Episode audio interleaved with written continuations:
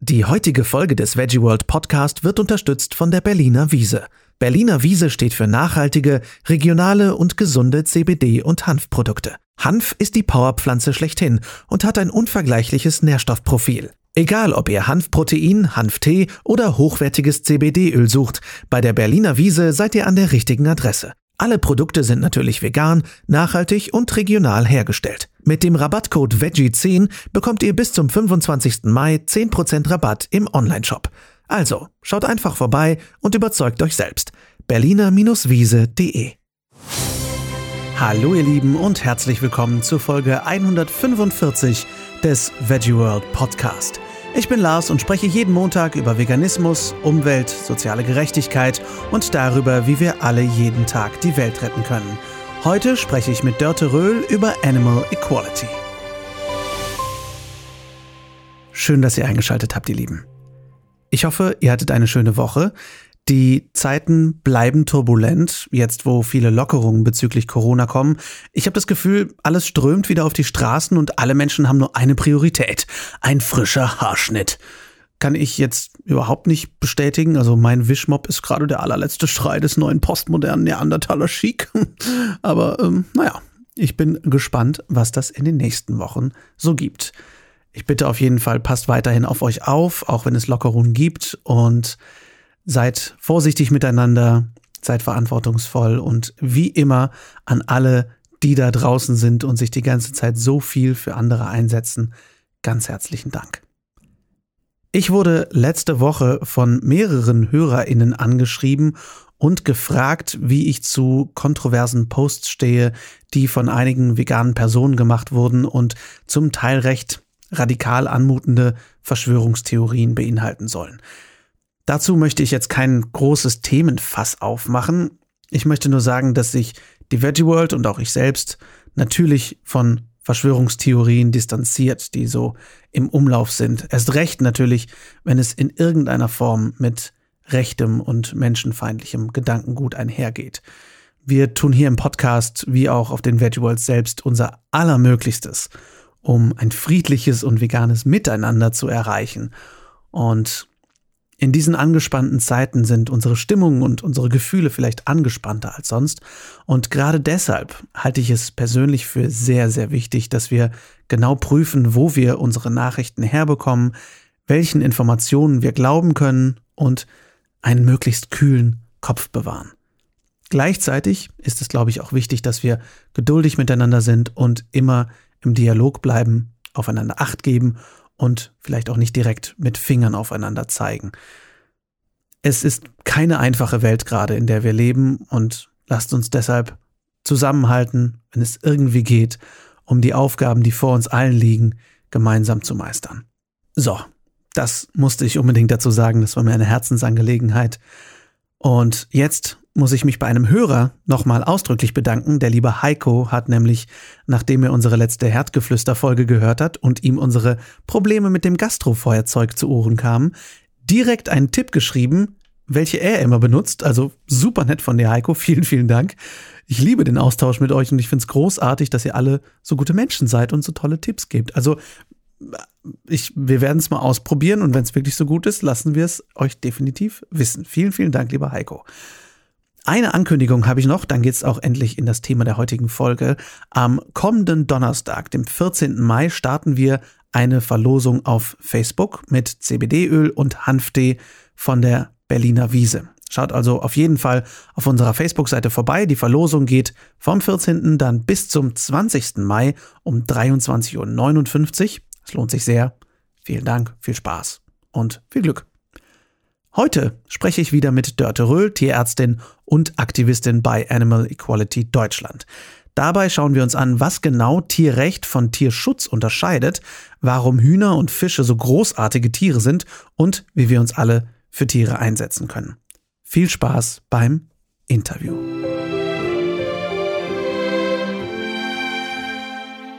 Ich super viele Hörerinnen und Hörer haben, die sagen, boah, ich würde gern mehr irgendwie machen, aber wie, wie, kann, wie kann ich einen Job machen, ja. der mit meinen ethischen Vorstellungen einhergeht? Das Problem ist, glaube ich, einfach, dass es nicht genug Tierschutzorganisations- oder Tierrechtsorganisationsjobs gibt, wie es Menschen gibt, die sie machen möchten. Ja.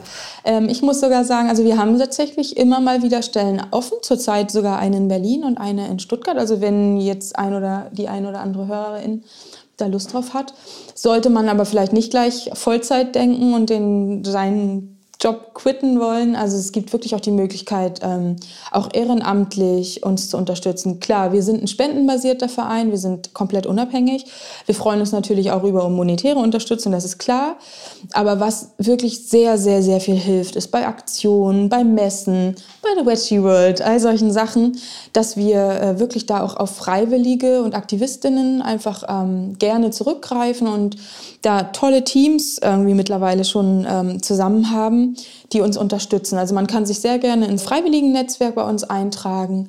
Wenn man noch mehr machen möchte, äh, dann kann man sich gerne auch in unser sogenanntes Animal Defender Netzwerk eintragen. Das ist direkt vom Corporate Outreach Team. Ähm, da gibt es dann ganz klassisch Kampagnenaktionen. Dann gibt es dann immer äh, ein paar mehr E-Mails dann in einer Woche, wenn zum Beispiel eine Kampagne läuft, wie jetzt kürzlich gegen Subway da kann man wirklich auch viel, viel, viel aktiv mitmachen. Und wenn es komplett weg von Beruf und so weiter, vegan leben macht schon richtig viel. auf jeden Fall, auf jeden Fall. Und äh, wir haben eben schon ganz kurz vorgestellt, was Animal Equality generell macht.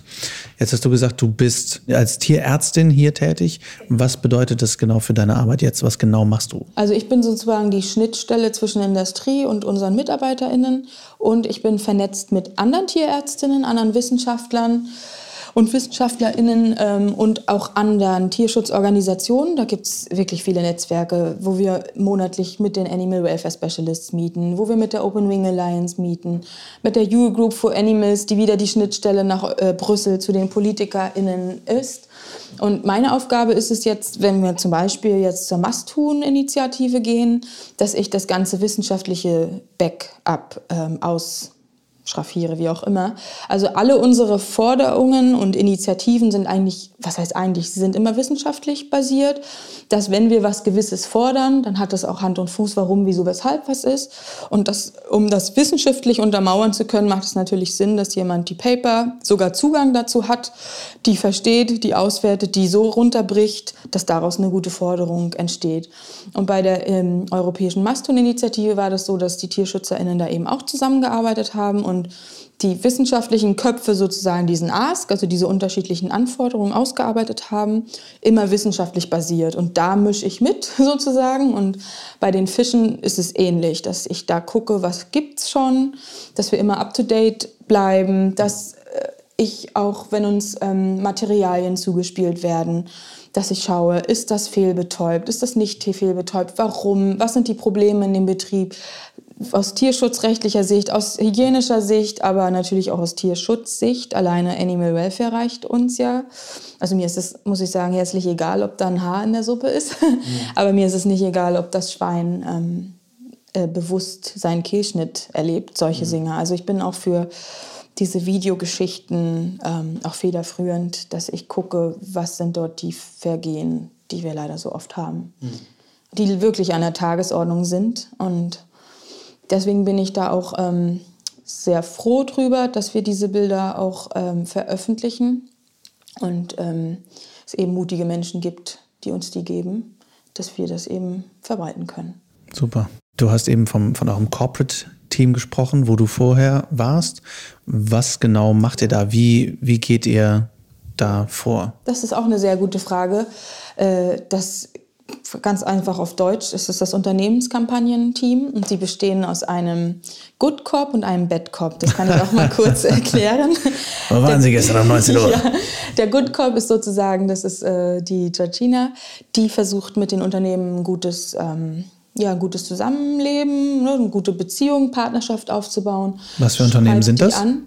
Alle Lebensmittelunternehmen. Also ich sage jetzt mal von Aldi bis Zimbo, Wurst, whatever, alle. Ähm, und versucht einfach darauf aufmerksam zu machen, weil oftmals ist es so, der oder die Chefs haben keine Ahnung von Tierschutz, mhm. was natürlich traurig ist, wenn man äh, Lebensmittel äh, verkauft, wo Tiere für leiden müssen und sterben.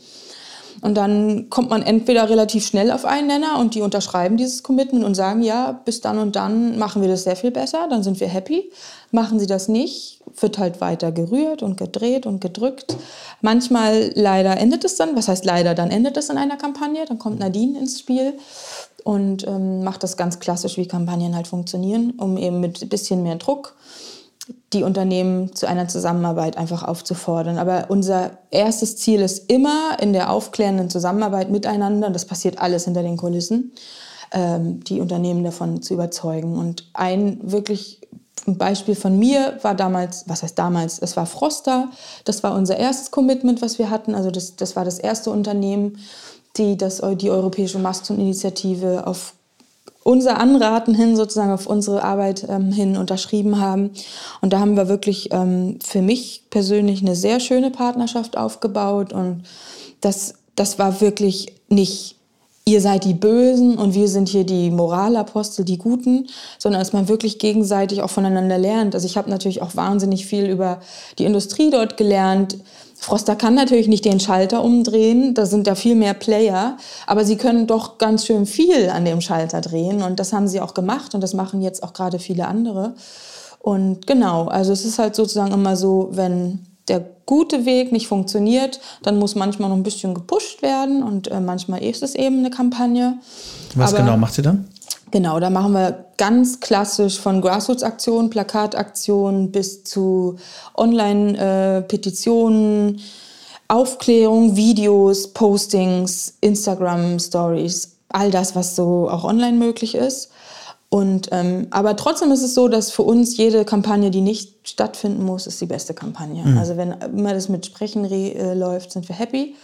Und das funktioniert auch tatsächlich ganz gut. Also, Was hat Froster so gemacht? Was hat Froster geändert? Genau, also wenn man sich die Mastun-Initiative genauer anschaut, ich will ja gar nicht ins Detail gehen, es sind relativ viele Forderungen, dann müssen sie bis 2026 sechs verschiedene Punkte, denen müssen sie sicher entsprechen und die gehen sehr weit über das Deutsche und über das ähm, internationale Europarecht hinaus.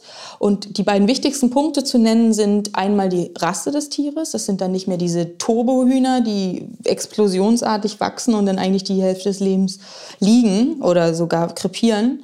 Das sind dann langsam wachsende Rassen, die einfach ähm, zwar ein bisschen länger leben, aber viel mehr Platz haben und ähm, nicht mehr diese unsäglichen äh, Erkrankungen haben, wie Herzinfarkte, Ballen. Das sind so viele Sachen, das, da muss ich gar nicht ins Detail gehen. Und der zweite wichtigste Punkt ist die Schlacht und Betäubung. Und derzeit ist es vor allem in Europa und weltweit die Wasserbadbetäubung, wo die halt kopfüber in so Bügel eingehangen werden und dann im Wasserbad äh, betäubt werden. Da haben wir aber eine sehr, sehr hohe Fehlbetäubungsrate. Und allein in Deutschland sind es neun Millionen Tiere, die ihre Schlachtung zumindest bewusst irgendwie miterleben. Und das geht halt gar nicht. Und wir wollen halt zur Gasbetäubung hin. Also ich meine, kein Tier stirbt quallos. Davon bin ich einfach überzeugt. Aber dass man es denen zumindest erträglicher machen kann und die mehrphasige Gasbetäubung ist sehr, sehr, sehr viel erträglicher als diese unsägliche Wasserbadbetäubung. Klar, wir wollen visionär eine Welt komplett ohne Hühner auf dem Teller. Aber wenn die Tiere schon nicht mehr so eine Art Frankenstein-Rasse sind und wenn sie ein wenig, und ich mag dieses Wort eigentlich nicht, aber ein wenig humaner, ein bisschen tierschutzgerechter geschlachtet werden und wirklich bewusstlos und schmerzunempfindlich sind, bevor sie getötet werden, dann kann man zumindest sagen, dass der oder die ähm, das Unternehmen sich wirklich den Tierschutz irgendwie gut aufstellen möchte und zumindest die schlimmsten Probleme angehen möchte. Also jeder, der das, die Europäische Mastun-Initiative unterschreibt, ist kein Tierschützer und das werden wir auch niemals labeln, wir werden das auch niemals bewerben. Aber wir können wenigstens sagen, guckt mal hin, die und die machen das schon, ihr könnt das doch auf. Und was in 15 Jahren ist, weiß eh keiner. Ne? Dann wird hoffentlich äh, schon, werden dann schon sehr, sehr viele Unternehmen das machen. Dann gibt es wieder andere wichtige ähm, ja, Punkte, die, dann werden sicherlich die Fische noch mal ein bisschen mehr dabei sein. Aber wir wollen einfach das machen, was wir jetzt können. Und mit Abolitionismus, also mit Abschaffen allein, kommen wir ja nicht zum Ende. Das glaube ich einfach nicht. Deswegen werden wir auch die kleinen Schritte ähm, forcieren und auch, ähm, und auch beglückwünschen, die Unternehmen, die das machen. Aber ähm, es müssen zumindest viele kleine Schritte sein. Mhm. genau. Das ähm, bringt mich jetzt zu der Frage, du meintest ja eben, äh, ihr seid quasi eine Tierrechtsorganisation, keine Tierschutzorganisation. Ja. Das klingt für mich jetzt aber eher nach einer Tierschutzaktion. Ähm, und und das, also das einfach kann ich als, gerne erklären. Also, ja. Genau, wenn du mhm. das erklären kannst und, ja, und, und warum, ihr, warum ihr solche Aktionen macht, statt zum Beispiel, und ich stecke nicht im Thema drin, deswegen ja, bin ich gespannt okay. auf die Erklärung, ähm, warum ihr euch zum Beispiel nicht mehr darauf konzentriert, ähm, Froster Fleischalternativen anzubieten oder so. Wie, wie kommt dieser Fokus, wenn ihr sagt, ihr seid eine Tierrechtsorganisation? Ja, das ist eine sehr, sehr gute Frage und äh, ganz vorab, das haben wir uns als Organisation und äh, auch sehr lange gefragt, äh, bevor wir überhaupt zu dem Entschluss gekommen sind, dass wir auch über diese Unternehmenskampagne mit gegen Tierleid aktiv werden wollen, weil wir waren ganz klassisch eben nie ein Verein, der Corporate Outreach gemacht hat. Mhm. Wir haben immer eher das gemacht, was du jetzt eben auch ansprachst, dass wir eher ähm, die Unternehmen davon überzeugen wollen, dass sie mehr vegetarisches oder auch veganes Angebot und eben Tiere weg. Dann ist es aber so, dass, und, dass wir ähm, zunehmend auch, ja, auch Anfragen ähm, bekommen haben von Unternehmen oder auch von ähm, TierschützerInnen oder TierliebhaberInnen, was denn so Steps sein könnten. Und es wäre aus unserer Sicht falsch zu sagen, dass man kleine Schritte hin zu einer veganen Welt eben nicht unterstützt. Und dann ist es eben auch so, dass wir viele unserer Visionen einfach nicht so realitätsnah, zeitnah umsetzen können. Und dann haben wir eben überlegt, wie, was wäre ein Weg, äh, um den Tieren jetzt schon helfen zu können. Und da haben wir uns eben auch entschlossen, dass man am Tierschutz eben nicht vorbeikommt und dass man eben auch im Rahmen unserer Möglichkeiten da mithelfen wollen. Das ist ja so ein Verbund aus Organisationen. Also ich kann nur sagen, als ich mit Froster verhandelt habe, die wissen, dass wir mehr wollen. Das ist das absolute okay. Minimum. Also diese Kriterien zum Beispiel von dieser Maston-Initiative, das sind absolute Minimumstandards, die das Leben und das Sterben ein wenig erträglicher machen. Das ist keine Garantie für ein leidfreies Leben. Das ist kein Labeling. Aber wir wollen zumindest, dass die Leute einheitlich, und das ist auch der Punkt, wissenschaftlich basiert Verbesserungen den Tieren zugestehen. Und mit mehr Platz, äh, mit einer anderen Betäubungsmöglichkeit und mit einer anderen Rasse, in die man hineingeboren wird, sind das schon ein paar Punkte. Aber unser großes, großes Feld wird weiterhin werden das bleiben und werden die Tierrechte immer bleiben. Wir werden auch immer nachverhandeln, dass mehr vegetarisches Essen äh, und veganes vor allen Dingen dabei ist. Und das war das Erste, was ich gelobt hat bei, bei Froster. Ich hatte alle veganen Produkte, es waren nicht so viele, vorher probiert und gesagt, dass die ja super sind und waren dort alle ausgestellt und habe dann die beiden veganen Produkte ihnen nochmal gezeigt. Und da sind die dann aber auch dran. Und die merken auch, wenn sie mit uns reden können, dass wir nicht irgendwelche realitätsfernen Kasperle sind, sondern dass man wirklich mit uns arbeiten kann. Und das war zum Beispiel bei Froster auch so. Ich glaube, die haben das sehr ähm, geschätzt, dass man auch als Tierarzt, äh, dass sie auch mit einer Tierärztin da Kontakt haben kann und haben mich auch mit den Produzenten vernetzt und die hatten gerade auch den, den Umweg von Brasilien nach Thailand. Also da waren so viele Sachen, die ähm, sehr fraglich waren und die ähm, auch für das Unternehmen sicherlich große Herausforderungen ähm, mitgebracht hat. Aber da hat sich zum Beispiel schnell auch gezeigt, dass der Wechsel des Produktionslandes per se auch schon für mehr Tierschutz, ähm, das würde jetzt zu sehr ins Detail gehen, mhm. aber ähm, ja, unterm Strich wird, wird es den Tieren um einiges besser gehen. Und da die Menschen ja weiterhin nachfragen, wäre es schon schön, wenn dann zumindest die Tiere nicht mehr bewusst ihre Tötung miterleben müssen. Mhm. Das ist der einfach einzige Grund. Ja. Hast du den Eindruck, dass dann auch weiter gedacht wird oder hättest du Angst, dass, dass die dann sagen, okay, hey Leute, wir haben ja jetzt das schon gemacht, jetzt bleibt doch mal still. So, ja. haltet, mal die, haltet mal die Füße still. Das ist eins der großen Fragen des Corporate Outreach dieser Unternehmenskampagnen. Aber die Vergangenheit gezeigt, die Vergangenheit hat gezeigt, dass das funktioniert. Die ganz große Zusammenarbeit in den letzten ja, sieben bis zehn, zwölf Jahren war ja, war ja die sogenannte Cage-Free-Kampagne. Das war die äh, Ei, also käfigfrei ähm. Die ist ähnlich entstanden. Und da man hat halt einfach irgendwo angefangen. Vögel mit Flügeln im Käfig. Pff, das ist ja in Anführungszeichen noch schlimmer als zusammengefärcht auf dem Boden. Und dann fängt man halt so ein bisschen an und dass man an einer Stelle was besser macht, sagt ja nicht, dass man an anderer Stelle nichts besser machen kann. Natürlich, wenn jetzt Froster ganz doll arg ähm, an diesen Masthühnern arbeitet, um ihnen das zu verbessern, dann werden wir nicht einen Tag später vielleicht wegen einem anderen Thema zu Ihnen kommen. Aber äh, äh, werden wir nicht wegen den Masthühnern gleich am nächsten Tag zu Ihnen kommen, aber dass Sie ja auch Fisch verkaufen, das steht ja auf einem anderen Blatt. Und da werden wir uns alle Türen offen lassen, dass wir eben auch im, im, im, in der Zukunft und in unseren weiteren Arbeiten, wenn wir, andere, wenn wir die Kapazitäten auch dafür haben, dass wir eben auch auf andere Tierarten ausweiten. Und ähm, was Froster jetzt angeht, da wurden, wurde ich auch gebeten, dass ich ähm, Richtung Rinderhaltung sie ein Stück weit unterstützen kann. Und es gibt natürlich in meinen Augen keine, es gibt nicht die eine gute Rinderhaltung, aber es gibt eine Rinderhaltung, wo den Tieren zumindest eine Weide zur Verfügung gestellt wird, wo sie ordentlich gefüttert werden und äh, wo das Kalb vielleicht nicht in der Einzelhaltung eingesperrt da sein Leben fristen muss. Und ich denke, diese Schritte, die wir jetzt wissen, die den Tieren das wirklich schon ein bisschen erleichtert, verbessern ist auch immer so nicht so ein schönes Wort, aber das Leben ein wenig erleichtert, vielleicht auch mit Artgenossen zusammen sein zu dürfen. Diese Chance möchten wir einfach nicht vertun. Und das ändert aber nichts an unserem grundlegend veganen Ausrichtung. Und La Veg möchte ich da auch nochmal betonen, ähm, weil meine Kollegin das wirklich mit voller Herzblut macht. Und innerhalb von einer dreiwöchigen Journey NeueinsteigerInnen oder jemand, der noch mal ein paar Rezepte haben will, da wirklich an die Hand nimmt und mal genau erklärt, auch dass man so ein bisschen reflektiert, Mensch, warum mache ich das? Und wenn es einem schwerfällt, dass man sich zum Beispiel einfach ein Bild von einer Gans, die Gans kriegt einen Namen, die heißt dann vielleicht Gustav oder Richard. Und wenn man den Kühlschrank aufmacht und vielleicht die Gänseleberpastete da sucht, vielleicht sagt, nee, wegen Gustav nicht. So kleine süße Tipps. Und ich denke, wenn jeder so ein bisschen was macht, dann ist da schon viel mit geholfen.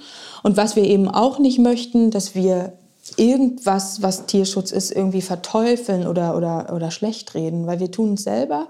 Und ich denke, das ist Realität, dass man das, was man jetzt erreichen kann, auch wirklich macht. Und das ändert nichts daran, dass ich äh, jederzeit wieder Froster zum Beispiel auch daran erinnern werden würde, dass es schön wäre, wenn sie einfach weniger Hühnerfleisch reinmachen würden in die Säcke oder ganz raus mit dem Zeug. Genau. Spannend. Ähm, ich finde das Thema mega schwierig, weil ich so diese beiden Seiten da, dahinter sehe. Auf der einen Seite kann ich mir vorstellen, dass sich das tierisch anfühlt wie gegen Windmühlenflügel ja. kämpfen und diese winzigen Schritte.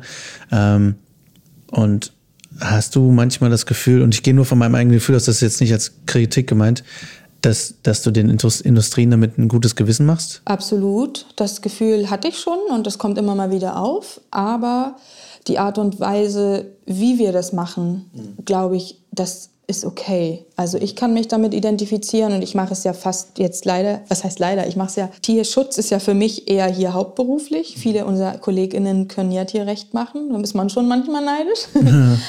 Ähm, aber es wenn man sich die Zahlen anguckt, wenn ein Unternehmen was ändert, das ist so viel schneller und so viel direkter, als über die Politik zu gehen, mhm. dass das wir können das nicht negieren aus unserer Meinung. Aber ich finde das auch total legitim, wenn einige TierschützerInnen nicht ganz so weit gehen, andere noch weiter gehen wollen. Ich denke, wir wollen alle das Gleiche. Und gerade jetzt, was die Kastenstände bei den Schweinen zum Beispiel angeht, da vernetzen wir uns mit allen Gruppen und jeder macht das, was er am besten kann. Und ich denke, so wird ein Schuh draus. Und auch wenn man vielleicht nicht immer in der ersten Reihe genannt wird oder nicht jeder weiß, dass wir mit so vielen Unternehmen in Kontakt sind, ich kann das auch verstehen, wenn der ein oder die andere da skeptisch ist. Mich toucht das auch. Aber ich sehe die schieren Zahlen, wenn man dann wirklich mal ausrechnet, wie viele Tiere das jedes Jahr rettet vor dem ganz gruseligen, sage ich jetzt mal, mhm. Lachs. Ähm, und unser großes Ziel ist ja mit dieser Masthuhn-Initiative natürlich, dass weniger Tiere gegessen werden. Wenn es teurer wird, ist uns das herzlich recht. Und wir möchten aber diese Wasserbadbetäubung, die soll weg. Also wir möchten zumindest, dass die Vögel eine Chance haben, einigermaßen tierschutzgerecht hm. geschlachtet zu werden. Und zwar ordnungsgemäß betäubt werden. Und ähm, weil es wird ja auch immer mal gerne geschrien äh, mit Schächten und unbetäubten ähm, Schlachten. Das ist aber auch in unseren Schlachthöfen einfach an der Tagesordnung ja. aufgrund dieser hohen Fehlbetäubung. Und da ja. würde ich auch gar nicht weiter einsteigen wollen in das Thema. Aber es ist schwer zu sagen, der und die machen das so nicht richtig und die und die so nicht. Ich glaube, wir machen das alles nicht richtig. Sofern Tiere leiden und sterben müssen für unseren kurzigen Genuss, der unnötig ist, sollte man einfach gucken, dass man sich ein bisschen helfen lässt ja. und ähm, hin zu mehr vegetarisch und vegan. Ja. Wie, wie siehst du diese Veränderungen auf die Zukunft gerichtet? Ähm, jetzt mal als Droh, also ich sag mal, als Negativausblick, wow, wir haben so wenig Zeit für die Zukunft, um wirklich viel zu verändern, weil sich das Klima so rapide verändert. Im Vergleich dazu finde ich immer ein Positivbeispiel, wie viel Rügenwald in den letzten Jahren verändert hat ähm, wo ich vor ein paar Jahren noch echt noch selber drüber gewettert habe, weil ich dachte, oh, Rügenwalder. Skeptisch, ich weiß noch, wo ich, ich war super skeptisch, als ProVeg ja. das erste Mal in einem ProVeg-Magazin Rügenwalder Verstehe beworben hat. Und ich war, das kann doch nicht wahr sein. Ja. Kurz davor gewesen, auszutreten. Und mittlerweile finde ich es großartig, Richtig. weil es die erste Firma ist, wo ich das Gefühl habe, dass die halt wirklich den Weg weitergehen, ja. als nur ein paar Greenwashing-Produkte reinzuschmeißen. Ja, genau. So. genau ähm, ja. Wie, wie, siehst du das? Wie siehst ja. du die Perspektive auf die Zukunft, wie viel ihr erreichen könnt mit der mhm. Zeit, die uns quasi gegeben ist? Ja, also manchmal, dass man nicht, dass, dass man manchmal dann so ein bisschen pessimistische Stimmung bekommt, mhm. glaube ich normal. Ich glaube, das geht aber allen. Ich nenne es mal in Anführungszeichen WeltverbesserInnen so. Ja. Aber das, das Rügenwalder Thema finde ich total, sehen wir genauso. Und wir freuen uns darüber, weil wir der Meinung sind, dass diese Produkte einfach der Masse zugänglich gemacht werden sollen zu einem massentauglichen Preis. Es ist ja nun mal leider so, dass unser Wahlzettel ist der Kassenzettel, meiner Meinung nach. Aber wenn das alles nicht da ist oder zu weit weg oder zu teuer, whatever, dann wird die Masse das nicht, nicht nehmen. Und da Deswegen finde ich es auch richtig, dass sie an Firmen geht und ja. nicht an die Politik, weil die ja. Firmen bestimmen die Politik. So sieht's aus, ganz genau. Und so finde ich das richtig. Dass, äh, und bei, bei Rügenwalder jetzt, weil du das Thema, äh, das Beispiel jetzt nanntest, da habe ich eben auch das Gefühl, dass sie wirklich nicht nur was zusätzlich, um noch mehr Gewinne, sondern dass auch was anderes dafür weggeht. Mhm. Und was das, das Klima angeht, ich bin da äh, überhaupt gar keine Expertin. Mhm. Natürlich, ich verfolge das, ich sehe das. Uns spielt das in dem Sinne in die Karten, dass wir noch ein Argument mehr haben, was die ja. Leute mittlerweile ja verstehen. Es ist ja in allen Medien, es ist ja in allen Köpfen dass wir halt sagen können, ja, okay, wenn dich das, der Tierschutz nicht so doll interessiert, weil du da nicht so einen Zugang hast und vielleicht der, der Lachs, der nicht schreien kann und der dir schmeckt, es nicht ist, dann doch bitte deine Gesundheit und wenn es die auch nicht ist, dann doch vielleicht die deiner Kinder oder das Klima. Ach, deine Kinder sind auch egal? Okay, warte. Genau. Oder halt alles ein bisschen und mhm. egal äh, von welcher ähm, Sichtweise man sich annähert. Und sei es jetzt Rügenwalder oder wir als Animal Equality oder der oder die Tierschützerin, ich denke mal, wenn man das Tier fragen würde, warum es nicht gegessen und geschlachtet und gelitten haben muss, das wäre ihm herzlich egal, ob das wegen einem Regenwaldbrand passiert oder wegen der persönlichen Gesundheit.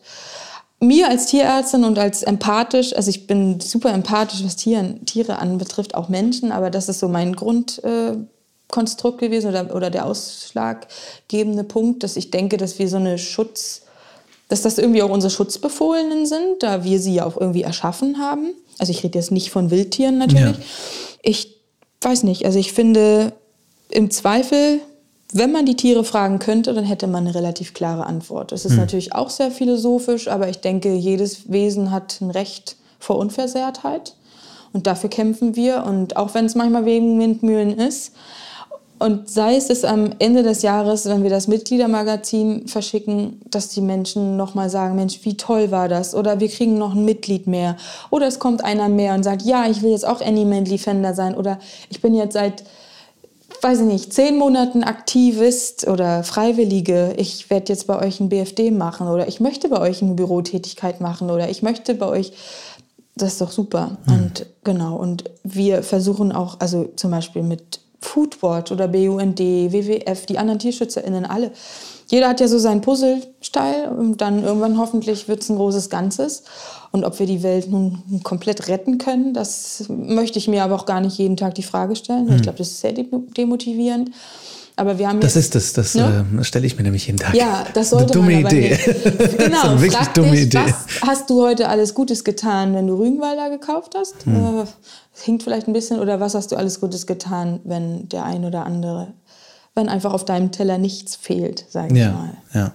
ja, sehr schön gesagt. Du meintest eben, der Großteil deines Teams oder des Teams hier ist im Tierrecht tätig. Ja. Was sind denn die anderen, was ist der andere Fokus von eurer Arbeit? Wo macht ihr noch welche Kampagnen? Tatsächlich, das habe ich vielleicht ein bisschen, unmiss, ein bisschen missverständlich ausgedrückt. Also ich meinte damit Tierrecht und Tierschutz. Also bei uns ist es immer aus dem, der Sicht der Tiere. Mhm. Also wir, wir, natürlich werden wir auch zitieren, wenn es irgendwelche Umweltpaper äh, äh, gibt oder neue ähm, Studienlagen, dass wir dann auch sagen, Mensch, so und so ist das miteinander verbandelt. Aber eigentlich sind bei uns alle Tierrechtler, nur das Corporate Outreach Team macht effektiv, in Anführungszeichen, nur Tierschutz. Mhm. Das ist Verstehe. das Einzige, aber der, die Vision und das Ziel, das teilen wir alle. Klar. Und die meisten MitarbeiterInnen, also ich müsste jetzt lügen, aber mir ist nicht nicht bekannt, dass irgendjemand nicht Vegetarisches hier angefangen hätte. Relativ zügig sind alle vegan, weil man hier, wenn wir zusammen auch kochen oder uns austauschen. Du bist ja jeden Tag mit diesen Themen äh, dann geht das gar nicht Verbindung, anders. Ja, das sind Wochen manchmal nur, die ja. dann vergehen und dann wird auch der letzte ähm, Schritt gegangen. Genau. Ja. Und was, was ist so der, der Fokus eurer anderen, also deiner ganzen Kolleginnen? Was machen die? Äh, ganz klassisch wie das in der NGO. Wir haben so eine Presseabteilung, äh, eine Kommunikationsabteilung, Social Media gehört natürlich dazu, dann die Unternehmenskampagnen. Ich bin so ein bisschen äh, ja, so outstanding, sage ich mal. Dann unsere Leitung. Ja, also eigentlich ganz ganz, ganz klassisch, dass wir viel Aufklärungsarbeit machen, dass wir natürlich, um das äh, für die Öffentlichkeit ähm, sichtbar zu machen, natürlich auch sehr viel mit Fotos und Videos ähm, arbeiten. Deswegen sei auch äh, Marion und Juri, unsere Video- und ähm, Grafikabteilung, ähm, angesprochen. Genau, klar, das soll dann alles in die Presse. Dann kommen die TexterInnen und ähm, ganz klassisch auch über Pressemitteilungen und äh, Pressearbeit, Öffentlichkeitsarbeit. Wir versuchen auch immer mehr auch an politischen Diskussionen teilzunehmen. Panel-Diskussionen. Ähm, ich meine, ich war ja jetzt bei der anderen mehr privat, aber auch trotzdem irgendwie als Tierrechtlerin und als Animal Equality-Vertreterin immer gerne dabei. Und ähm, wann immer wir die Chance dazu haben, äußern wir uns auch gegenüber der Politik, weil es gibt ja doch auch sehr, sehr gute PolitikerInnen, die wirklich auch in unserem Themenbereich was bewegen wollen, nicht nur in unserem, aber die doch immer auch den einen oder anderen Tipp geben können, wo man mal genauer hingucken kann und soll. Oder die auch wirklich sehr, sehr dankbar sind, wenn wir ihnen in unseren Möglichkeiten auch zuarbeiten. Weil wenn ich natürlich Research mache, äh, muss ich die nicht geheim halten. Also ich gebe das auch sehr, sehr gerne raus und, und das, die Arbeit muss nicht doppelt gemacht werden.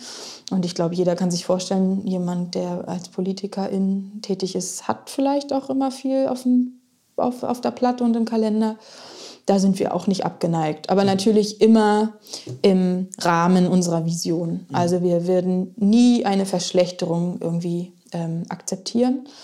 Und Rügenwalder hätten wir, wenn wir mit Rügenwalder im Kon Kon Gesprächen wären, und dann wäre es immer so, dass wir schon was, es muss was von dem Bösen weg, damit wir das Neue propagieren würden, sozusagen, das Bessere. Ja. ja. Spannend. Und ähm wir haben es ja eben schon mal so ein bisschen angeschnitten, dass, dass Vögel und Fische euch besonders am Herzen liegen. Ja. Ähm, vielleicht mal so ein bisschen mehr in die Tiefe gegangen. Was ist denn, warum sind Vögel denn zum Beispiel so wenig im Fokus, hm. obwohl weltweit größtenteils, also Geflügel die größten hm. Landtiere, also die meisten Landtiere sind, die geschlachtet werden. Ja, das ist eine super gute und spannende Frage und ich habe da ehrlich gesagt abschließend auch nie eine Antwort drauf gefunden. Also sicherlich erstens, dass sie nicht die klassischen äh, Kuscheltiere sind. Mhm. Sie sind halt FederträgerInnen. Und äh, man hat, glaube ich, einfach nicht so eine ja, nicht so eine Beziehung zu denen. Ich meine, selbst wenn unsere Kids heutzutage haben ja mit Schweinen und Kühen auch herzlich wenig zu tun, aber so ein Schleichtier oder so ein Spielzeugwahn sind wahrscheinlich doch eher eine Kuh und ihr Kälbchen und vielleicht eher ein Schweinchen als jetzt ein Geflügeltier Das wäre das eine. Das andere wäre, glaube ich, aber auch was so ein bisschen so in diesem Gesundheitswahn, vielleicht der 90er Jahre, Oh. Mucki-Fitnessbude. Brauner Das- Reis, Brokkoli und ja, Hühnerbrust. Das, genau, dass dann irgendwie propagiert wurde, dass das weiße Fleisch und gerade das Brustfleisch, also wir suchen uns ja auch nur die besten Teile aus, ähm, dass das irgendwie gesund ist und vielleicht denken die Leute auch, weil sie so wenig über diese Tierarten wissen, sie vielleicht sogar weniger leidensfähig sind. Das sind natürlich alles Humbug und Unsinn. Aber das, denke ich, ist ein Grund. Und bei den Fischen ganz ähnlich. Die Ich würde sagen, gerade bei dem Thema Schmerzempfinden, ne, ist ja immer noch in Diskussion, können die Immer überhaupt noch. Schmerz empfinden? Ja, und es ist sowas von mehr als wieder, äh, widerlegt, dass es faktisch falsch ist, dass Fische nicht leidens- und schmerzensempfindend sind. Ganz im Gegenteil. Sie äußern sich einfach anders und nur weil wir sie nicht verstehen, heißt das ja nichts. Und ich, ich bin sowieso, ich bin schon sehr wissenschaftlich orientiert, aber ich sage mir immer im Zweifel für den Angeklagten. Und ähm, selbst wenn wir was wissenschaftlich nicht beweisen können, alleine ein Indiz dafür, dass jemand leidet, reicht mir, dass ich das nicht zu tun habe. Und ähm, bei den Fischen ist es noch einmal mehr. Die sind ja eklig und schuppig und whatever, was natürlich überhaupt nicht der Realität entspricht. Fische sind so cool. Und Fische können so wahnsinnig viel. Also da gibt es so, äh, so eine Geschichte zum Beispiel, wo so ein ähm, Taucher über, ich glaube, 40 Jahre hat er einen und denselben Fisch immer beim Tauchen äh, besucht. Okay. Die haben zusammen getollt und gespielt und er hat sich wirklich auch streicheln lassen. Also so viel zum Streicheltier. Aber die sind einfach so weit weg von allem und sie können nicht schreien. Ja, ich finde es vor allem so irre, dass wir, was wir den Meeren antun, während wir so wenig darüber wissen. Also, dass Ja. wir ja immer noch irgendwie was, eine einprozentige, also eine einstellige Prozentzahl des Ja. Meeres überhaupt erst erforscht haben. Richtig. Und trotzdem haben wir schon fast sämtliche Und wir Fischgründe zerstören ausge- es aber schon, genau. Ja, Ja. Und gerade auch bei Fischen, was ja auch die Mengen angeht, das Ja. finde ich so unglaublich. Das wird ja nicht mal Indivi in- das sind keine Individuen, das sind ja Tonnen.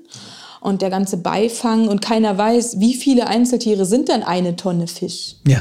Ne? Es kommt ja darauf an, ob das so ein Mini-Anchovis ist oder ein, ein großer Thunfisch. Aber es sind unglaubliche Dimensionen und ähm, dadurch, dass ja immer noch so viel wild gefangener Fisch als Fischmehl und Fischöl in die Aquakultur geht, hinkt natürlich auch diese scheinbare äh, ähm, diese nachhaltige Fischerei. Ne? Genau, dass Aquakultur so nachhaltig ist, weil wir die ja selber züchten. Ja, aber wenn wir das Futter für die Fische aus dem Meer holen, ja, dann haben wir nur gar nichts erreicht. Dann sind die Meere trotzdem leer. Ja. Und den Fischen in der Aquakultur geht es auch extrem schlecht. Ja, magst du da noch ein bisschen drüber reden, über Aquakultur? Ja, weil ich glaube, das ist das gerne. Mhm. Ding. Weil ich habe zum Beispiel noch vor ein paar Monaten von äh, einer anderen Tierschutzorganisation äh, einen Spot im Kino gesehen, der sich für nachhaltige Fischerei eingesetzt hat. Mhm. Und ähm, da habe ich echt ein Problem mit. Also sowohl das ist mein Podcast, ich kann sagen, was ich will. Sowohl WWF als auch Greenpeace Mhm. ähm, haben äh, auch Apps, wo man, wo man irgendwie nachhaltigen Fisch äh, Mhm. aus, aufgezeigt kriegt.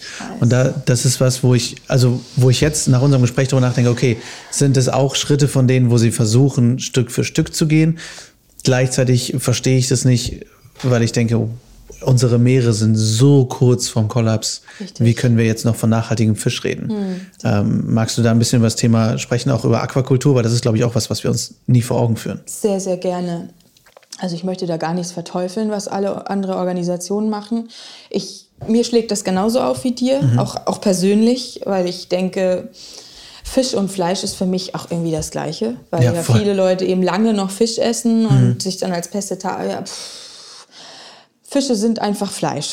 Punkt. Und ja, ich, ich sehe das ganz ähnlich. Also nachhaltigen Fisch gibt es nicht in meinen Augen. Und das ist, äh, also in dem, also wenn man sich mal ganz kurz mit den Gegebenheiten des, der Ozeane und des ganzen ökologischen Systems auseinandersetzt, wird man auch als nicht äh, Ökologe oder Tierarzt oder was auch immer relativ schnell zu dem Ergebnis kommen, dass das so lange nicht mehr gut gehen kann und dass es eigentlich überraschend ist, dass es überhaupt noch gut gegangen ist und dass das irgendwie dann noch was drin lebt.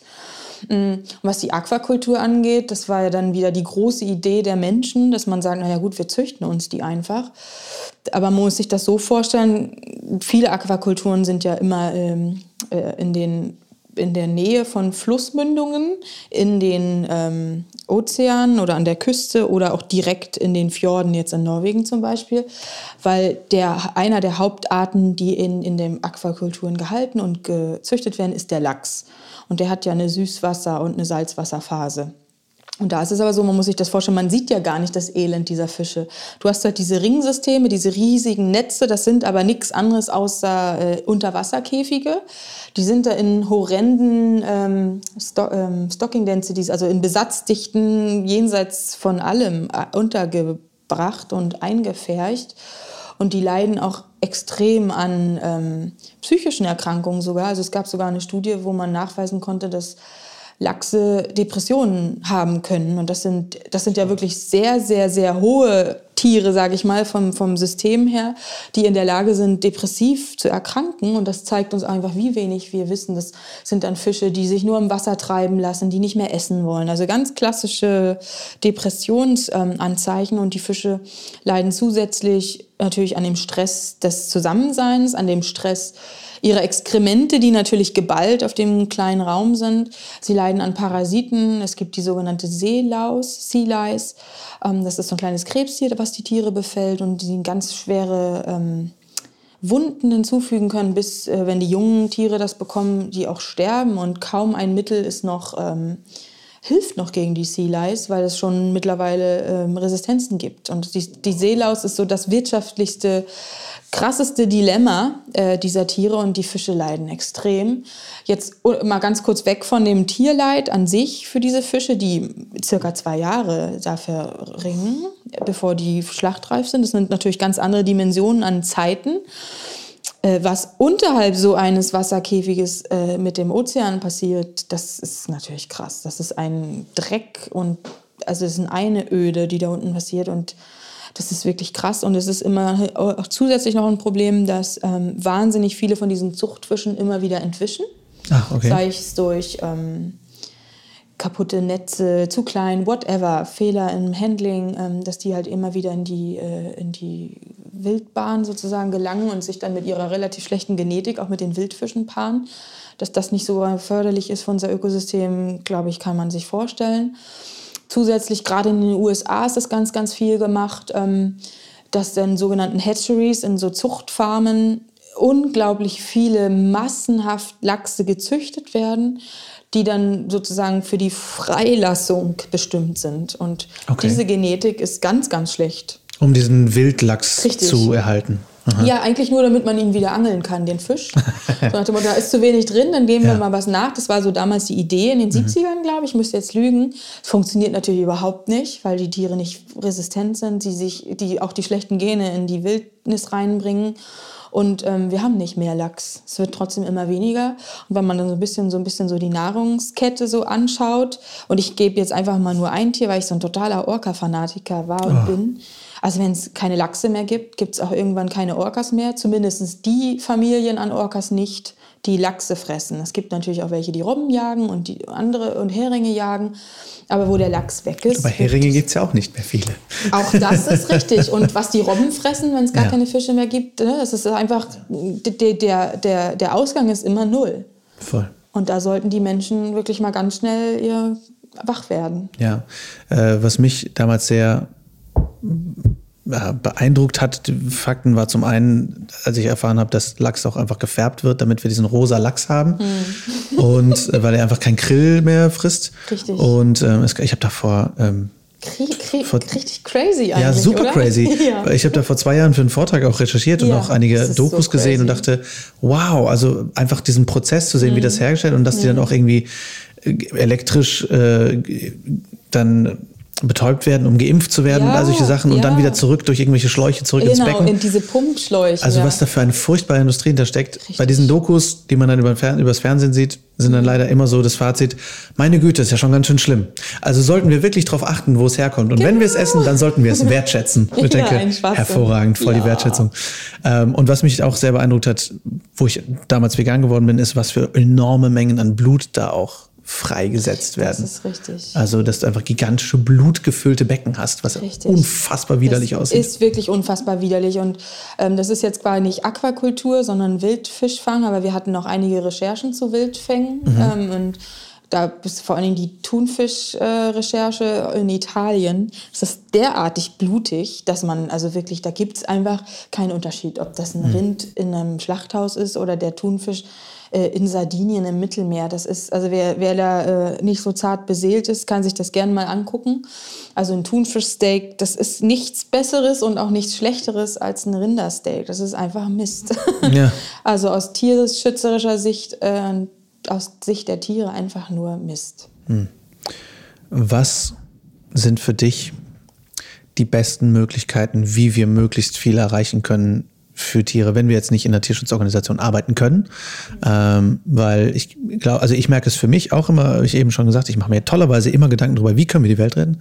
Äh, und ich selber merke auch bei mir, dass bei mir manchmal echt die, die Motivation sehr sinkt. Mhm. Und denke, oh scheiße, was, was kann mhm. ich denn hm. jetzt noch tun? Gerade in jetzigen Zeiten, wo Australien brennt. Du sagst es. Ähm, ähm, habe ich gestern noch mit einem Kind ein Gespräch darüber geführt, der meinte, oh, ich will jetzt Australien helfen. Mhm. Ähm, wie, wie können wir deiner Meinung nach damit umgehen, mit diesem enormen Wissen, was wir heutzutage hm. kriegen können, hm. wie unfassbar schlecht es hm. um viele Dinge bestellt ist. Ja. Trotzdem die Motivation zu holen, ja. okay, ich kann jetzt aber was machen und ja. was kann ich dann tun? Das ist eine sehr, sehr gute Frage, auf die es natürlich nicht eine abschließende Antwort gibt. Aber ganz wichtig ist, dass, also ich fange gleich mal mit der Pause an, dass man sich Pausen von all diesem nimmt. Also ich glaube, also ich muss das für mich auch sagen, wir haben zum Glück ein Social Media Team, sodass ich mein Social Media äh, absolut ähm, verkleinern konnte, dass ich das ausschließlich privat mache und auch Seiten ausstelle, mhm. dass ich auch nicht immer nur diesen Ding, Ding, Ding, ich gucke auch nicht mehr so regelmäßig Nachrichten, wie ich es vielleicht sollte, da bin ich auch ehrlich. Ich versuche das anders zu kanalisieren oder wirklich hier auf Arbeit die Informationen und nicht auch immer noch in meiner Freizeit. Aber was man machen kann, wenn man hauptberuflich, sind es wirklich wenig Jobs, aber wir hoffen natürlich, dass vielleicht der oder die andere, der mutig ist, der vielleicht sogar auch die finanziellen Mittel hat. Mehr Organisationen werden natürlich mehr helfen und mehr Jobs schaffen. Aber sich selber vegan zu ernähren, sich einmal die Woche mehr auf Fleisch zu verzichten, vegetarisch zu werden, das sind alles Punkte, die man machen kann. Ähm, klar, wenn der ein oder andere sagt, dafür habe ich keinen Nerv, das, ist, das bin ich gerade nicht, das kann ich nicht, ähm, jeder Verein und auch wir freuen uns natürlich über Mitglieder. Also Spenden sind natürlich immer gern gesehen. Und ich meine Spenden aber nicht nur monetärer, geldlicher Art, sondern auch Zeitspenden. Also wenn wirklich jemand kommt und zum Basteln helfen, die Freiwilligen, die uns helfen, die unseren Verein äh, propagieren, die vor allen Dingen diese vegan, vegane Lebensweise äh, in die Welt schreien und sozusagen so ein bisschen doch die Stimme für die Tiere erheben. All das hilft uns total. Und ich kann nur jedem raten, wer sich wirklich mal matschig fühlt, sich komplett mal rauszunehmen, auch eine lange Weile länger. Weil ich glaube, den Tieren ist nur dann geholfen, wenn wir gesund bleiben und mhm. dass man in diesem Feld auch mal schnell, dass es einem da nicht mehr so gut geht. Das zeigen auch Untersuchungen, dass da der ein oder andere eben auch wirklich mal dann in die Knie geht. Mhm. Aber äh, Motivation schaffen, äh, kleine Erfolge auch groß feiern. Und ja, im Zweifel mit dem geretteten Hund kuscheln. Ja, sehr guter, sehr, sehr guter Tipp. Ähm, wo, wo suchst du dir dann Motivation?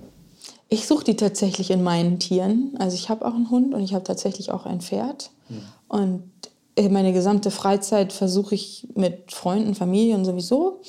Aber ich versuche meine Freizeit mit gesunden, glücklichen Tieren zu verbringen. Und ähm, da ist auch ein Punkt, dass ich sehr gerne auf Lebenshöfe fahre, da auch sehr gerne auch meine Zeit opfere, sage ich mal. Das ist für mich kein Opfer.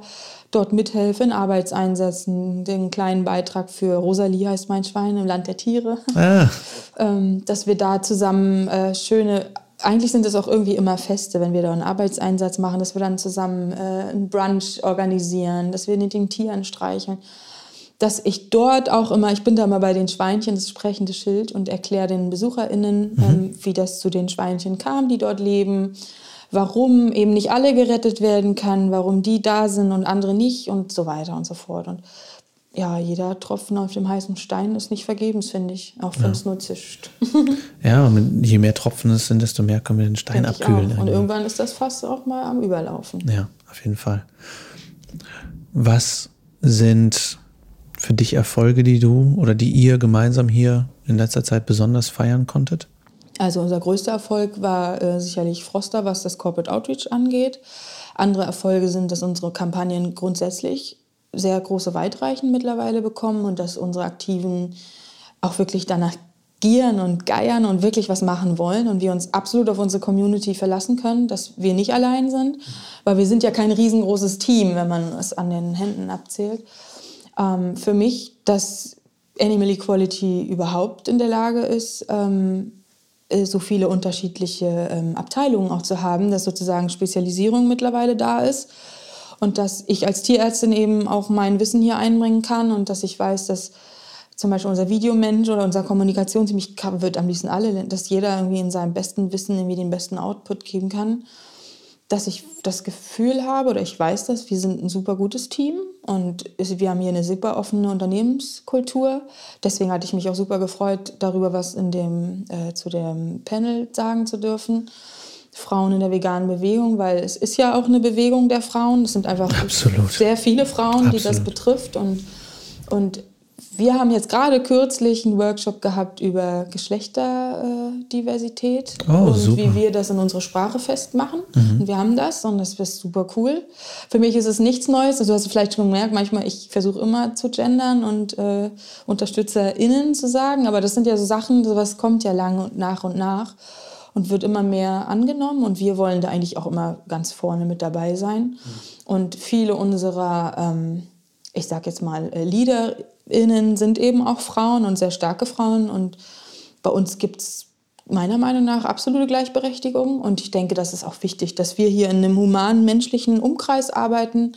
Und ich glaube, diese Message, also ich hoffe, dass wir die so ein bisschen nach draußen bekommen, weil ich möchte, dass wenn wir Spendengelder bekommen, also wenn Menschen sozusagen ihr, ihr, ihr, ihr Geld oder ihre Zeit oder ihren Geist oder ihr, ihr Wollen irgendwie in unsere Hände legen, dass wir das Bestmögliche da rausholen. Und Klar, jeder macht Fehler und mal stolpert auch mal und dann muss man sich wieder neu ausrichten. Aber ähm, grundsätzlich, das letzte Jahr fand ich auch sehr, sehr schön.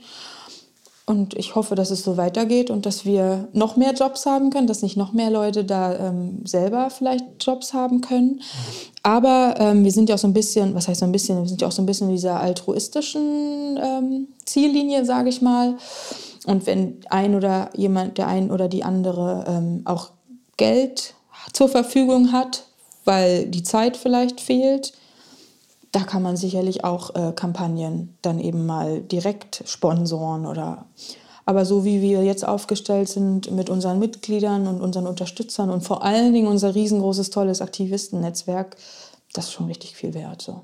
Ja, Hammer bevor ich auf die Zukunftspläne komme, du hast mhm. eben auch von eurem Animal Defender Team ja, gesprochen. Genau. Was, was ist der Unterschied zwischen eurem Aktivistinnen-Team und eurem Animal Defender Team? Ja, das ist eine super gute Frage, weil es ist jetzt nicht der eine Unterschied. Also im, meistens, also oft ist es sogar so, dass die Animal Protector oder Animal Defender, das ist das gleiche, ähm, aus dem Aktivistennetzwerk sozusagen herauskommen. Das ist euer Black Ops Team, eures Navy Seals. das sind Freiwillige, die einfach noch mehr machen wollen. Also wir wollen natürlich auch ein bisschen reasonable mit allen Zeiten sein und jetzt nicht jedem, jeden Tag eine E-Mail. Also jeder will und kann ja aktiv sein, aber eben auch in seinen Möglichkeiten. Und beim freiwilligen Netzwerk ist es so, dass das schon relativ regelmäßig kommt, aber bei den Animal Defenders ist es so, wenn wirklich eine Kampagne ist, dann kommen da jeden Tag Aktions-E-Mails, was jetzt heute gemacht werden kann. Und da möchte man natürlich nur die ansprechen, die das wirklich auch wollen und ich meine, Datenschutz ist ja sowieso, steht nochmal auf einem anderen Blatt. Aber wir möchten eben die, die mehr machen wollen, auch noch ansprechen und die, die ähm, weniger machen wollen oder vielleicht jetzt nicht momentan keine Zeit haben, dass die eben auch noch zusätzlich was machen können oder halt nicht. Aber im Großen und Ganzen sind die Animal Defenders nichts anderes als super tolle, geniale Freiwillige von uns. okay. Äh, vor allen Dingen für das Corporate, für die Unternehmenskampagnen. Okay, verstehe. Genau. Also die heuern wir beispielsweise an, wenn wir gegen XY, so wie jetzt Subway, eine Kampagne haben. Was war da? Was habt ihr da gemacht? Subway ähm, möchte ja die, ähm, die Hühner noch nicht so schützen, wie wir das gern wollen. Dann heuern wir die an und fragen, dass sie vielleicht eine E-Mail schreiben, dass sie mal den Kundenservice anrufen. Ganz klassisch aber auch äh, vor den Geschäftsstellen, vor den Restaurants dieser Ketten äh, Schilder hochhalten, den CEO, Flyer-Aktionen, so, auch sowas. Ne? Das ist ja was, wenn jemand in einer Stadt irgendwo ansässig ist, ist ja dann auch mal schnell gemacht. Das spart uns ähm, Fahrtkosten und die Aktiven sind eigentlich immer begeistert, wenn sie auch was machen können. Und wir versuchen ihnen natürlich aber alles, was sie dafür brauchen, an die Hand zu geben. Also das Flyer und alles da. Und da haben wir unsere Abteilungen für. Und da sind wir mittlerweile auch echt stolz und happy, dass wir relativ schnell auch zu Kampagnen kommen können und dass das nicht alles mehr so lange dauert, ja, weil wir jetzt einfach ein bisschen größer sind. ja, ja, sehr cool. Ja. Hammer. Coole, coole Idee und ich finde den Namen ziemlich cool. Animal Defender. Wir haben den auch so gelassen, der kommt aus den USA und haben lange überlegt. Ja, mega gut. Freiwillige 2.0 wäre ein bisschen langweilig. Nee. ähm, was sind dann eure Zukunftspläne? Was, was steht so bei euch jetzt 2020 an? Ja, also zu sehr ins Detail gehen darf ich ja immer gar nicht. Natürlich. Aber natürlich. das ist ähm, natürlich wollen wir an, an all das anknüpfen, was wir schon gemacht haben. Natürlich ist unser Ziel, dass die Zahlen und ich meine wirklich nicht das Geld. Ähm, natürlich können wir mit mehr Geld erreichen, aber wir wollen einfach noch mehr Menschen ansprechen. Ähm, wir freuen uns manchmal mehr über eine nette E-Mail als über 10 Euro, ist ja ne, über das Geld. Ähm, wir möchten wirklich die Maston-Initiative weiter forcieren und noch viel mehr Unternehmen. Wir haben jetzt, ich darf es noch nicht sagen, aber es gibt jetzt ganz aktuell einen sehr, sehr großen Erfolg. Mhm seit gestern und das wird auch bald, aber darf ich auch noch nicht sagen. Aber wir möchten gern, dass es einfach weiter voranschreitet und ich für mich persönlich ähm, möchte viel, viel, viel, viel mehr noch über Fische verstehen und ähm, mich da noch weiter fortbilden und dass wir vielleicht in den nächsten paar Jahren genauso stark werden, was Fische angeht, ähm, wie es mit den Masthühnern ist. Aber natürlich wollen wir auch die anderen Tiere nicht vergessen. Also der Kastenstand ist jetzt ganz groß Thema. Und wir werden immer die Augen offen halten und man kann sich natürlich auch jederzeit an uns wenden. Und ja, wir hoffen, dass wir das ähm, so weiterführen können und dass wir gesund wachsen und dass wir ähm, ja, den Tieren halt einfach weiterhin zumindest eine Stütze sein können. Sehr schön. Hast du persönlich irgendein Ziel für dieses Jahr, was du erreichen möchtest? Tatsächlich gesund bleiben. Das ist, hört sich so leicht an. Wir sind jetzt in einem ja. Alter, wo wir. Nee, ich verstehe das sehr gut. Dieser Motivationsverlust, den hatte ich nämlich schon mal vor hm. ein paar Jahren dass äh, langfristig einfach über eben auch schon Maßnahmen, die ich schon genannt habe, dass man sich einfach auch mal rausnimmt und mhm. sich auch Gutes tut und auch Gutes feiert und auch mal nur Gutes sieht. Deswegen siehst du das vielleicht, das sehen natürlich die Hörerinnen nicht, aber sie müssen uns das Schöne glauben, Hühnerbilder überall dass hier an den gerettete Wänden. Hühnchen überall hängen und dass auch unser Team äh, hier hängt und dass wir wirklich auch versuchen, äh, die Sonne haben wir jetzt nur ausgesperrt, damit wir uns besser sehen können, aber dass man einfach, äh, ja, ähm, nicht nur das Negative sieht. Ja, dass gerade so der Arbeitsraum auch einfach positiv ja. ist. Ne? Ja. Das ist, glaube ich, sehr, sehr wichtig. auch mal in einem Kollegium auch mal abends dann vegan irgendwo essen zu gehen und dann wird auch nicht über Tiere gesprochen, dann mhm. wird einfach nur über den geilen Burger gesprochen. Fantastisch. Genau. Ähm, letzte Frage. Mhm. Was ist momentan dein Lieblingsessen? Es ist nach wie vor Pasta in allen Variationen. Großartig. Was ist deine momentane Lieblingsvariation? Aglio Olio. Aglio Olio. Die, die ganz gesunde, fettfreie Variante. Ganz genau die. Ich finde es leider auch sehr geil. Scheiße. Fantastisch. Äh, wo kann man euch finden, wenn man wir, euch sucht? Ja, wir finden, man findet uns natürlich am leichtesten im World Wide Web, also im Internet unter animal-equality.de. Und ansonsten wahrscheinlich auf Social Media einfach Animal Equality suchen. Genau, also über Facebook und Instagram findet ihr uns, über Twitter. Genau. Und ähm, also wenn ihr so ganz aktuell was mitbekommen wird, ist sicherlich Instagram über die Stories so das, das Beste. Aber wir, wir haben auch Telefone und ähm, wir versuchen auch wirklich so gut es geht auf alles zu antworten. Ähm, und also unsere info at animalequality.de Adresse, da habt ihr immer einen direkten Draht. Also wenn wir uns mal nicht melden können, heißt das nicht, dass es uns egal ist oder dass es, dass es untergegangen ist. Das glaube ich gibt es nicht. Ausnahme steht nicht in Regel. Aber jeder, der möchte, kann sich auch echt super gerne mit uns in Verbindung setzen und ähm, uns selbst nur uns mal kennenzulernen und mhm. mal zu gucken. Also wir sind da, glaube ich, sehr, sehr offen. Kann ich, ich, für alle sprechen. Sehr cool. Ja. Vielen, vielen Dank für deine Zeit. Wir haben danke dir. Äh, ähnlich lange geredet, wie ich mir vorgestellt habe. und viel, viel Erfolg euch weiterhin auf jeden vielen, Fall auf dem vielen Weg. Vielen Dank und für euch auch. Danke. Und wenn ihr jetzt aktiv werden möchtet, um euch für Tiere einzusetzen, vielleicht besonders für diejenigen, die noch nicht so viele Heldinnen für sich streiten haben, dann könnt ihr unter anderem Folgendes tun. Momentan hat Animal Equality eine Kampagne gegen Lebendtiermärkte, also sogenannte Wet Markets am Laufen. Diese Lebendtiermärkte stellen laut Expertinnen eine Gefahr für unsere Gesundheit dar, da zoonotische Krankheiten wie zum Beispiel auch Corona in diesen Märkten entstehen und sich verbreiten können. Abgesehen davon, und nicht weniger wichtig, auf diesen Märkten herrscht unglaubliches Tierleid und für unsere weltweite Ernährung oder unseren Genuss sind sie völlig unnötig. Im Link in unseren Show Notes findet ihr einen spannenden Artikel zur Kampagne, wo ihr euch informieren und aktiv werden könnt. Außerdem findet ihr natürlich eine Menge spannender Infos zu Tierrecht und Tierschutz auf animalequality.de. Ganz herzlichen Dank nochmal, liebe Dörte, für dein Wissen und für deine Zeit und für dieses wundervolle Interview. Ich hoffe sehr, die Folge hat euch gefallen. Schreibt mir wie immer gerne eure Fragen, Themenwünsche und Gedanken und auch Feuerzeugtipps an lars at veggieworld.de oder bei Instagram at larswalterofficial. Folgt mir da sehr gerne auch, wenn ihr Infos zu veganen Sachen haben möchtet oder zu Projekten, die ich so mache. Und natürlich folgt uns auch sehr gern at Official Veggie World, um da immer auf dem Laufenden zu bleiben. Und schaut auch immer gerne mal auf unserem Blog vorbei. Da gibt es zum Beispiel auch immer die aktuellen Rezepte zu unseren Herdgeflüsterfolgen. Wenn ihr uns unterstützen möchtet, dann abonniert den Podcast gern in der App eurer Wahl, vor allem natürlich bei Spotify, Google Podcasts und iTunes.